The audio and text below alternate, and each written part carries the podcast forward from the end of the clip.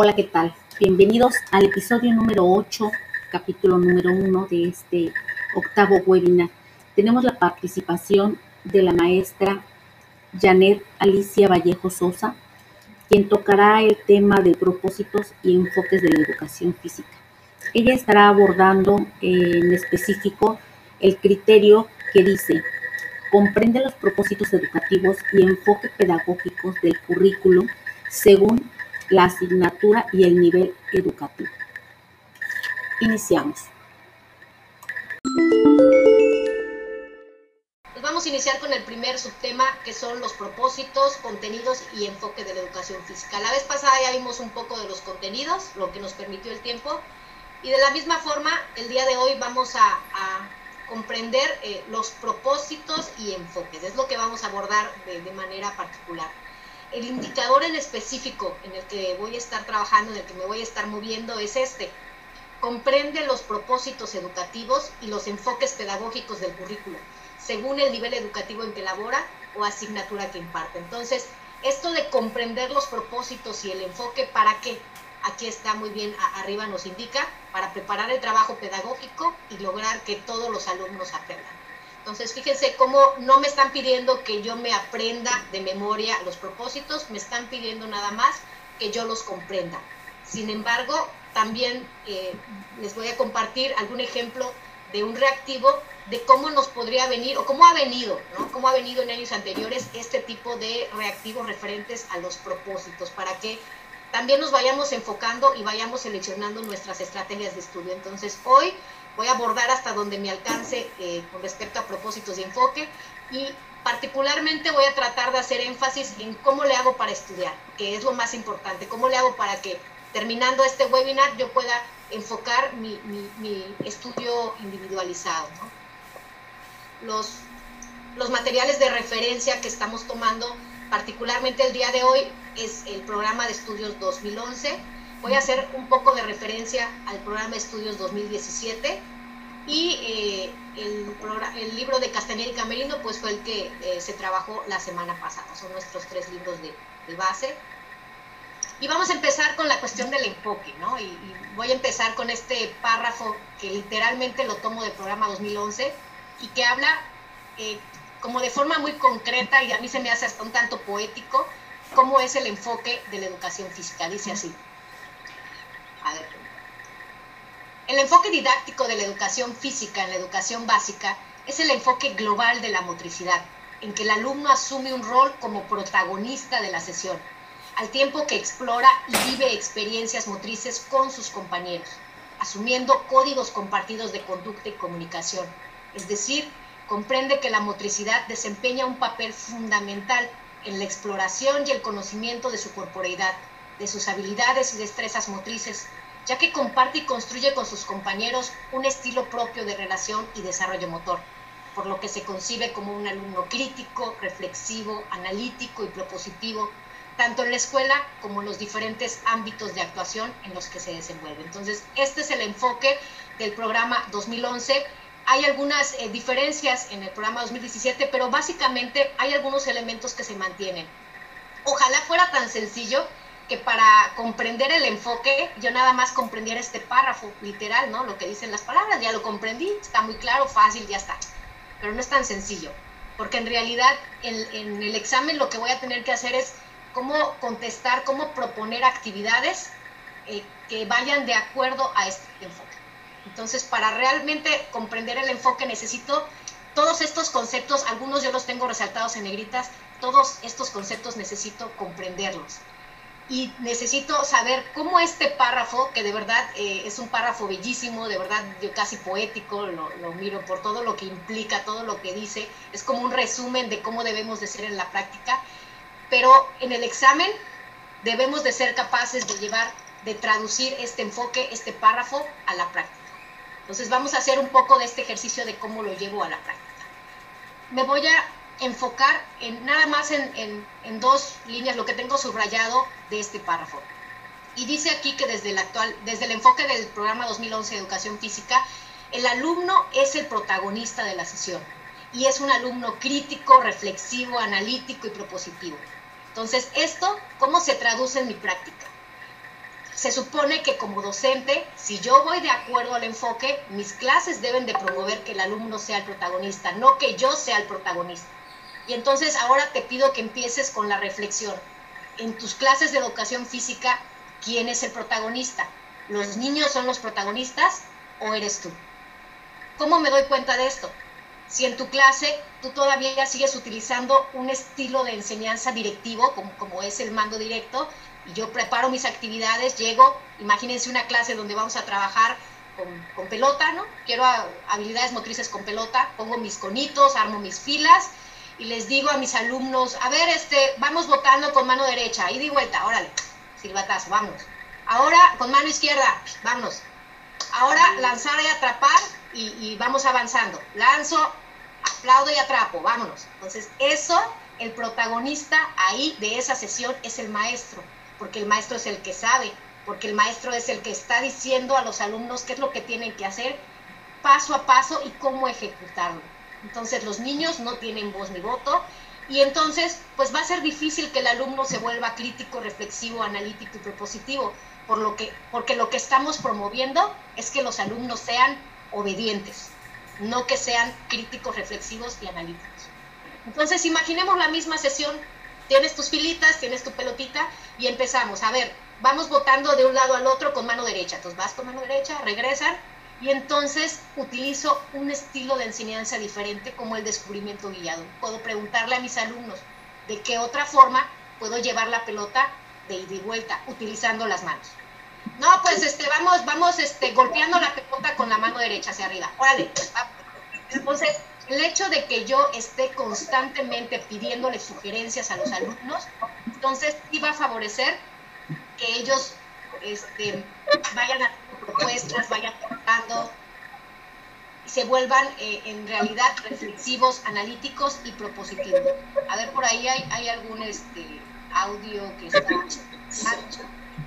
Les pido por favor si pueden apagar a estos micrófonos.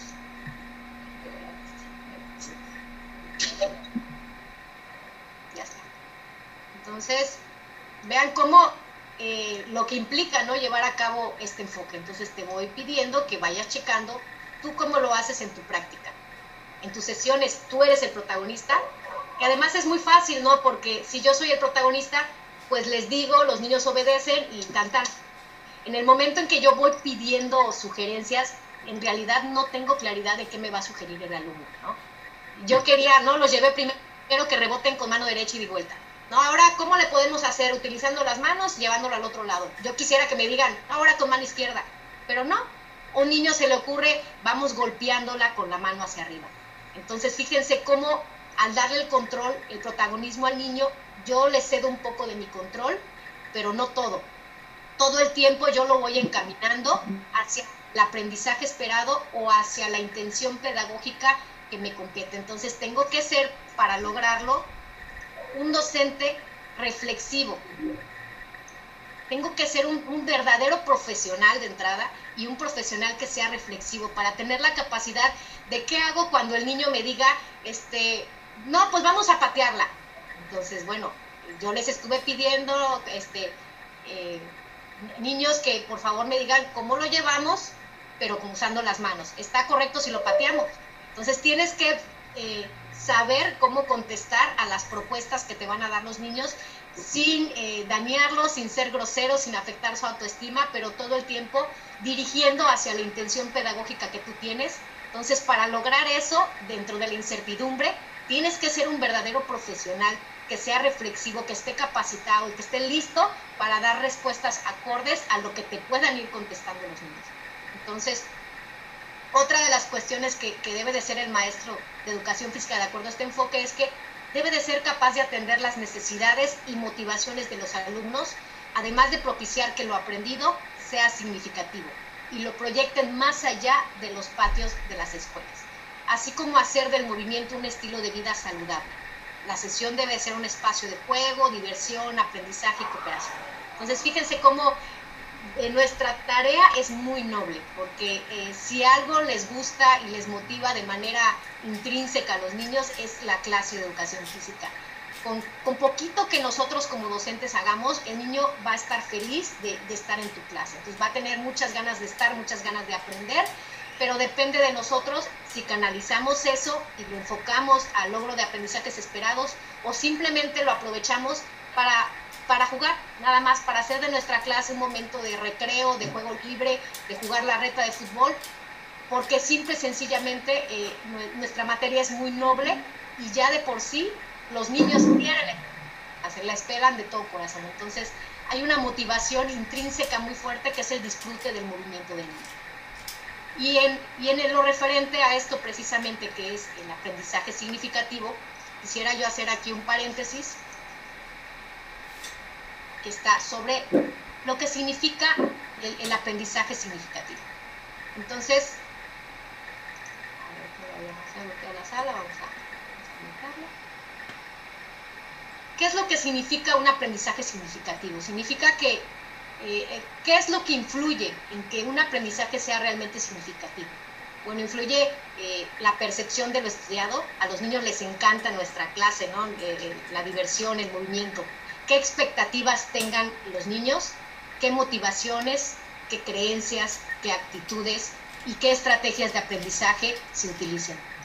Quiero hacer un paréntesis aquí para también enfocar a nuestro propio proceso de aprendizaje. Nosotros hoy como profesionales de la educación física estamos estudiando para presentar un examen y obtener un incentivo económico.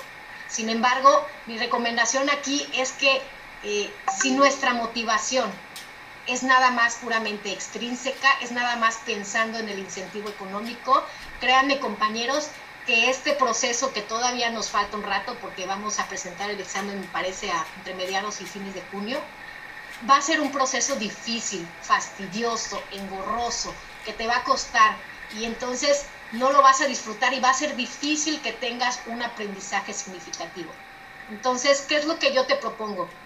Te propongo que tu, motivación, obviamente todos queremos el, incentivo económico, eso es algo que nos motiva, pero yo te pido que actives también tu motivación intrínseca, esas ganas de aprender, esa, curiosidad de ver qué es lo que nos dicen los programas y compararlo un, un tanto con mi práctica, también para, para mejorar.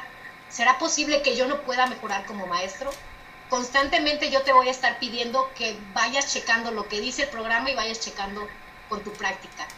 Y si ves que tú vas contrario, totalmente contrario a lo que pide el programa, mi invitación el día de hoy es a que lo intentes, ¿no? No porque lo que tú hagas esté mal, ¿no? Sino porque mi recomendación es, si de verdad quieres estudiar los planes y programas, el enfoque, eh, que no ha cambiado mucho con respecto al programa 2017, mi recomendación es llévalo a la práctica. Porque si no, lo que va a pasar es que cuando estés en el examen contestando reactivos y trates de contestar de acuerdo al enfoque, es como si te pusieras una máscara y dijeras, a ver, me concentro y, pienso en cómo sería eh, contestar desde el enfoque que el alumno sea protagonista. Pero como tú no lo haces en la práctica, va a ser muy difícil que vayas contestando estas preguntas porque tú no lo haces en la realidad. Y va a ser muy difícil que solamente con leerlo, con, estas cuestiones teóricas, puedas eh, comprenderlo de verdad. Entonces, mi invitación de corazón el día de hoy es lo que puedas llevar a la práctica, que no estés llevando a la práctica, inténtalo inténtalo y te vas a dar cuenta. Eh, personalmente, eh, yo cuando inicié en el servicio y fui leyendo los planes y programas, por un momento pensaba, de verdad que esta gente que escribió estos programas son gente que no da clases, está, están sentados nada más en su escritorio, no tienen idea de lo que es estar en el patio. Sin embargo, yo me fui dando una oportunidad de intentarlo, todo lo que se proponía aquí lo fui intentando, eh, más que nada con la intención de estudiar, ¿no? Porque es repetitivo que tengamos que estudiar estos materiales. Y la mejor forma de estudiar es que yo lo lleve en, la realidad, para que cuando llegue al examen las respuestas van a salir de forma muy fluida, porque es lo que ya hago, y con un poquito que yo lo estudie va a fluir de forma muy natural. Entonces, en lo que yo me di cuenta al llegar esto que pide el programa, este enfoque, estos ejes pedagógicos, estos aprendizajes esperados, estos propósitos, me di cuenta que realmente eran muy útiles, que realmente había mucha razón en todo lo que decían y que realmente yo me sentía como una verdadera profesional de la educación física. Entonces, compañeros, la invitación del día de hoy es a que si tú, tu clase de educación física sigue siendo un espacio en donde los niños simplemente salen a jugar, no utilizas los aprendizajes esperados, no utilizas un estilo de enseñanza acorde al enfoque. Si tú no lo haces, te invito a que lo intentes y que pruebes, esta es la mejor forma de estudiar. Entonces, este es, este es el gran paréntesis que estoy haciendo el día de hoy. Y el otro gran paréntesis es eh, que te concentres en cómo te estás preparando para este examen. Fíjense cómo en este gráfico que propone William Glasser nos dice cómo aprende nuestro cerebro. Y entonces, eh, yo necesito decirte el día de hoy que no te quedes solamente con lo que estás escuchando en estos webinars. Estos webinars son para, para ir encauzando tus estrategias de estudio. Entonces, para que una vez que salgas del webinar escuches las recomendaciones y, lo que podamos compartirte, vayas organizando tu, propio, eh, tu propia estrategia de estudio y que de preferencia sea con, con un equipo. Eh, en tu equipo con tus compañeros, tus amigos más cercanos, este, con ellos reúnete, porque fíjate cómo si solamente escuchando, vean, vean cuánto voy a tener de aprendizaje, observando, cuando mucho el 50% llegaremos si hoy me estás viendo y también me estás escuchando. Pero fíjense, cuando yo dialogo con otros de un tema, de un contenido, puedo aumentar muchísimo mi, mi capacidad de aprendizaje y ni se diga si en lugar de nada más estar dialogando con nosotros, cada quien, cada uno de tus amigos prepara un tema y, tiene como tarea enseñárselo a, los otros. Entonces, fíjense cómo sube eh, la capacidad de aprender de nuestro cerebro si utilizamos estrategias diferentes a simplemente estar escuchando a alguien que nos explique cómo es el programa. Entonces, te lo dejo de tarea, estamos a tiempo como, como para empezarle a dar prioridad, empieza a reunirte con tus amigos, los más cercanos, para que en confianza puedan mejorar su estrategia de aprendizaje con motivo de esta evaluación. Pues, una, vez, una vez terminado con este paréntesis, continuamos con, con la cuestión del enfoque. Y vemos que esto del enfoque implica organizar la enseñanza de la asignatura a partir de aprendizajes esperados y contenidos que permitan el desarrollo de competencias, que hagan significativo lo aprendido mediante sus respuestas motrices y formas de convivencia basadas en el respeto, la equidad de género, la inclusión, sobre todo en la comprensión por parte del alumno de la diversidad y multiculturalidad en la que debe aprender a convivir. Entonces, volvemos a lo mismo. Estar de acuerdo al enfoque implica que tu clase de educación física está organizada a partir de una planeación que va enfocada eh, a partir de aprendizajes esperados, de contenidos y al logro de competencias. Entonces, volvemos a ese punto. Si tu clase de educación física la planeación nada más sirve para entregarla al director, para entregársela a tu ATP, para cumplir con un requisito, no estoy yendo de acuerdo a un enfoque. Si en tus clases nada más estás a lo mejor improvisando, este, no dudo que tus alumnos se diviertan, no dudo que tu director esté feliz y contento porque estás con los niños y todos están, este, les estás poniendo atención, pero para ir, de acuerdo a este enfoque, necesito realmente realizar una planeación con un aprendizaje esperado, eh, enfocado a ciertos contenidos y al desarrollo de competencias que nos pide el programa. Entonces, otra vez te lo dejo de tarea. ¿Vas de acuerdo al enfoque o no vas? Entonces, tenemos, además, en estos programas, tenemos valiosísima información para tu práctica cotidiana, no solo para estudiar para el examen. Y parte de la, de la valiosa información que tenemos para terminar de entender lo que decía este párrafo, el primer párrafo que vimos sobre el enfoque, tenemos toda una estructura curricular, no son tantas hojas, no se espanten. Donde viene la estructura curricular es lo referente a los propósitos de la educación física, tenemos ejes pedagógicos, tenemos ámbitos de intervención y tenemos competencias. Estos elementos eh, de la estructura curricular nos van a ayudar, nos van a ir dando pistas de cómo hago esto que me están pidiendo, de que el alumno sea el protagonista, de que de que él sea un alumno reflexivo, crítico, a partir de eh, todos estos consejos, sugerencias, pistas que nos van a dar en estos elementos de la estructura curricular. Y vamos a iniciar un poco con los propósitos. El, indicador nos pide que comprendamos los propósitos. En este material que les vamos a compartir estas diapositivas, eh, tenemos los propósitos de la educación básica del 2011 y los del 2017 a un lado, también para que tú puedas hacer un comparativo y percibir que los propósitos de la educación física no han cambiado mucho en estos programas de, del anterior a este que estamos checando. Va más o menos la, continuidad. y, y va un poco hacia, enfocado hacia la construcción de la corporalidad, hacia crear ambientes de respeto, de buen trato, el fomento de la salud y reconocer la diversidad y valorar la identidad nacional. Entonces, algo parecido vamos a encontrar en los propósitos del programa 2017. Estos son los propósitos de la educación básica. En los programas 2011 no encontramos propósitos de preescolar, en el programa 2017 eh, ya tenemos unos propósitos de la educación física para el nivel preescolar. Y eh, también tenemos propósitos de primaria en este cuadro del 2011 y más o menos su equivalente en el programa 2017. También les agrego los propósitos de secundaria. Entonces, ¿cómo le hago para estudiar? No? Me están pidiendo que yo comprenda, pues vamos a leer un, nada más uno. Por ejemplo, aquí. Vamos a ver.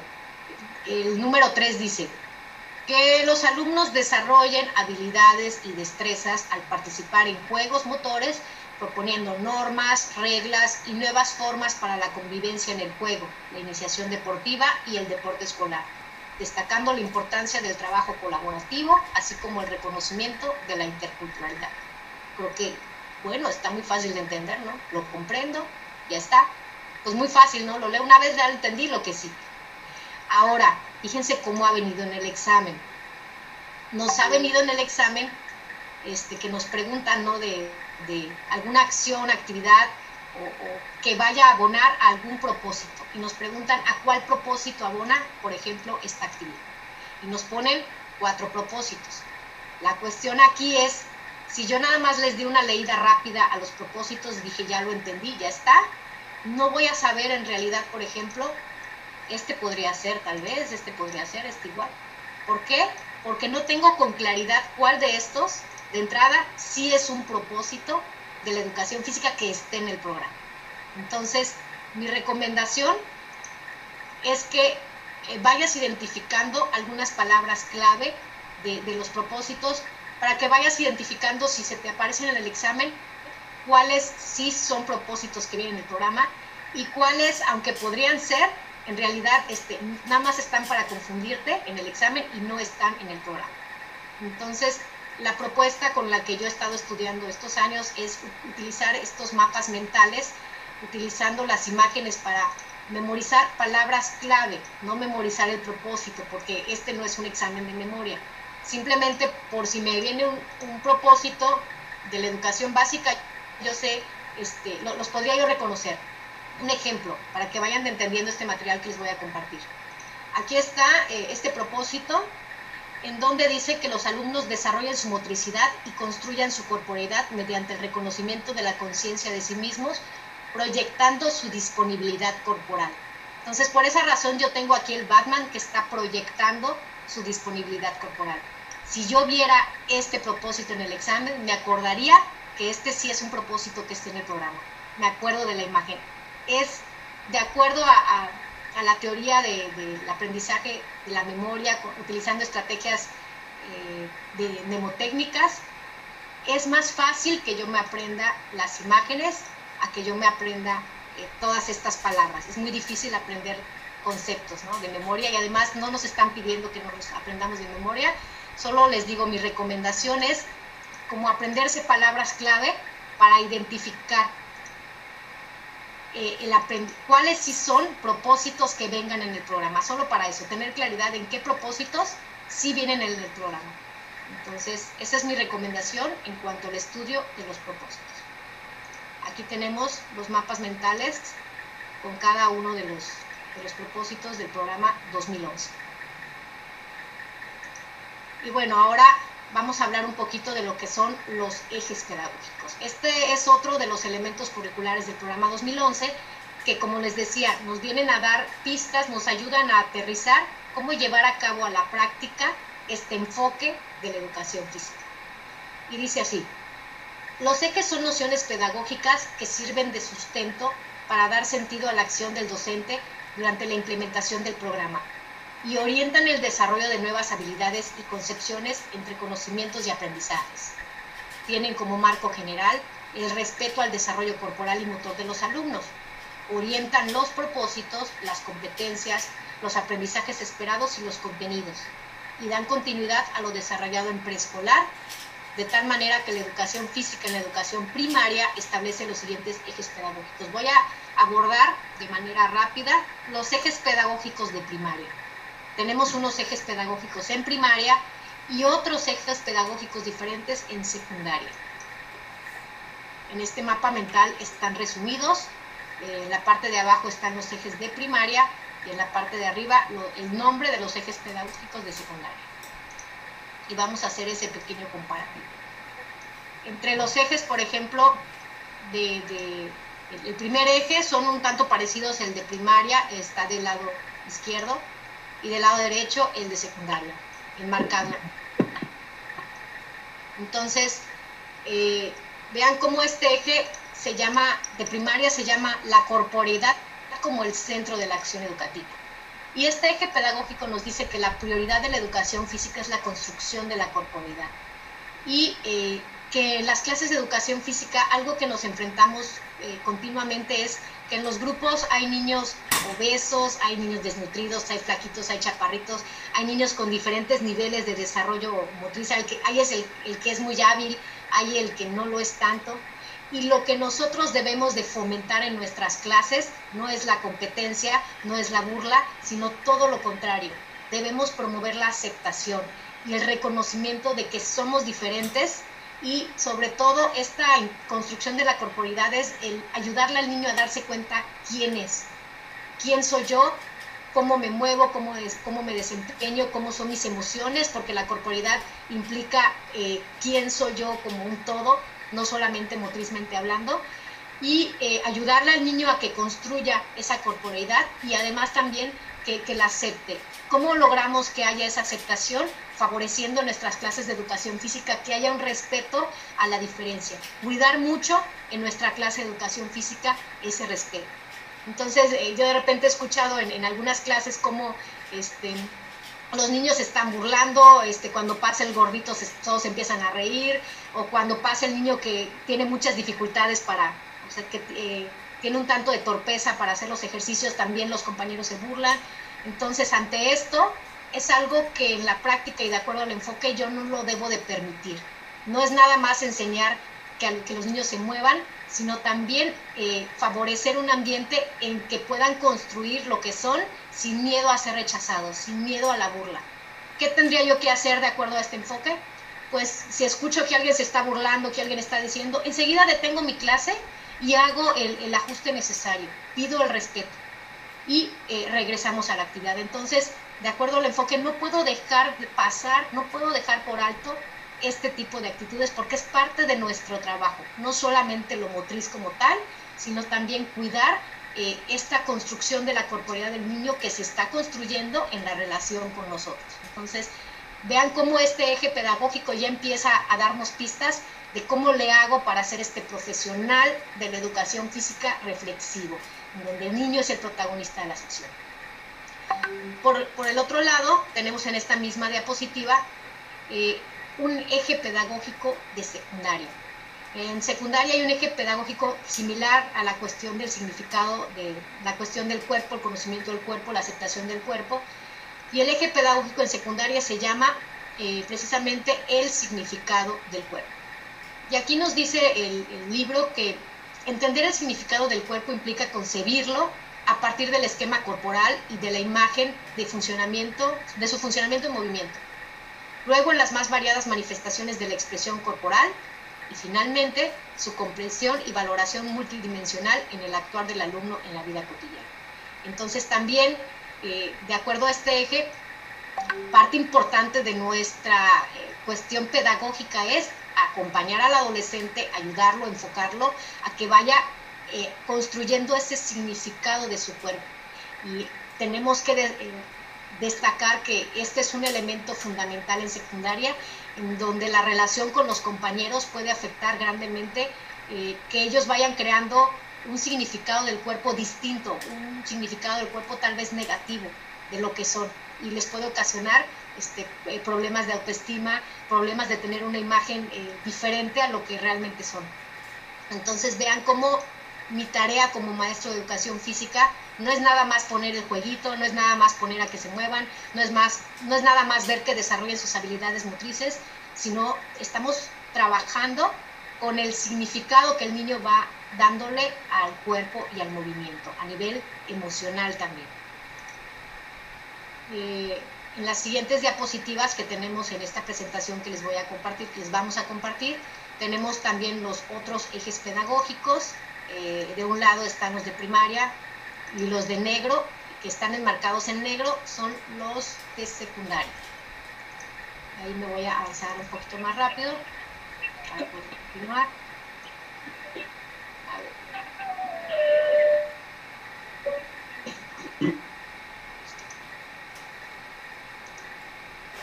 Y este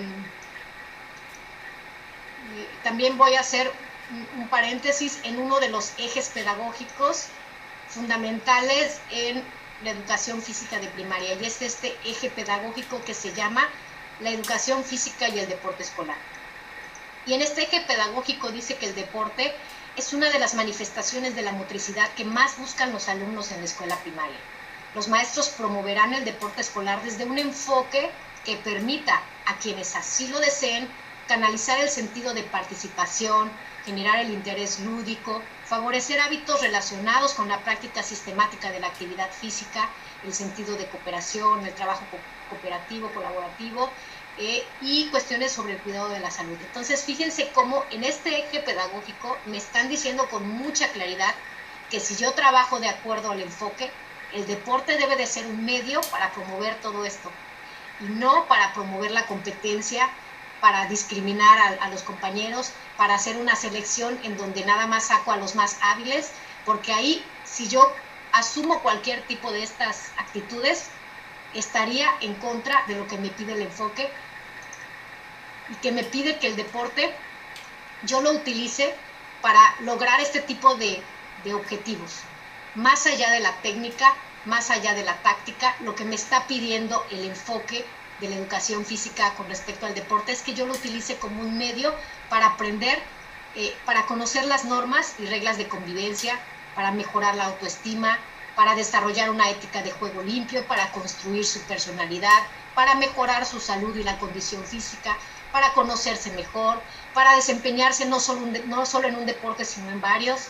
Entonces, fíjense y aquí también les pido que vuelvan a checar en su práctica. Tú utilizas el deporte en la primaria o en la secundaria de acuerdo a este enfoque, si realmente para esto lo utilizas, o todavía sigues organizando torneos en donde hay competencias, promueves la competencia, promueves ganadores, eh, promueves, este, sacas tu selectivo. Volvemos a lo mismo, no te estoy pidiendo que te juzgues, no estoy diciendo que eso está bien o mal, solamente hay que hacer un énfasis en que de acuerdo al enfoque, esto es lo que nos pide que hagamos, utilicemos eh, el deporte como medio. Y cuando vayas al examen, todo lo que te pregunten de acuerdo al deporte, ten mucho cuidado de lo que vas a contestar, porque debe de ir de acuerdo a este uso del deporte como medio y no como fin, no para ganar medallas, no para eh, organizar una selección de fútbol de tu escuela que vaya a competir y gane. Todo eso, si viene en el examen, está para confundirte y sería una respuesta incorrecta. Entonces, mucho ojo, te pido que analices con respecto al deporte, qué es lo que nos pide el programa eh, para ir de acuerdo al enfoque. Otro de los elementos que nos ayuda a aterrizar este enfoque de la educación física humanista, enfocado en el alumno y que busca que los alumnos sean reflexivos, críticos y analíticos, otro elemento que nos ayuda a aterrizar nuestra práctica son estos principios pedagógicos que vienen en el plan de 2011. Entonces, eh, también hay que, eh, precisamente pensando en eso, eh, darles una revisión y otra vez, cada vez que lean algo, enfocarlo en mi práctica, si lo hago o no lo hago, comparar. Van a encontrar unos reactivos también este, en estas diapositivas, unos reactivos de ejemplo. Y entre los materiales que les vamos a compartir ya para ir finalizando mi participación el día de hoy, va a ser esta, vamos a integrar unos unos enlaces, unos materiales para que ustedes puedan seguir estudiando a profundidad estos planes y programas, que de verdad, si tomamos la idea de, estudiarlos por, el gusto de, de checar cómo lo hago en mi práctica y cómo podría yo tomar esto para mejorarla, realmente si lo hacemos desde ese punto de vista, es algo que podríamos disfrutar y, va a ser un aprendizaje más significativo. Es así como damos término al capítulo número uno del episodio 8. Agradecemos a la maestra Janet y esperamos a la profesora Esperanza Sosa Cardona con el tema cómo crear ambientes de aprendizaje. Acompáñenos.